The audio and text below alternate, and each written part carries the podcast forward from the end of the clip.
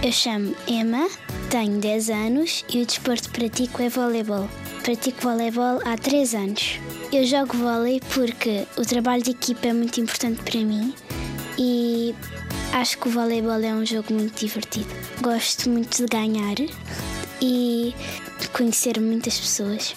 Gosto menos de perder e não gosto quando há conflitos. Uh, treino três vezes por semana. Uh, segundas, quartas e sextas. Aconselho a inscreverem-se, ainda por cima no CVL, o Clube de Voleibol de Lisboa. E se quiserem se inscrever, têm de pensar também que o vôlei ocupa muito tempo, e, mas é muito giro.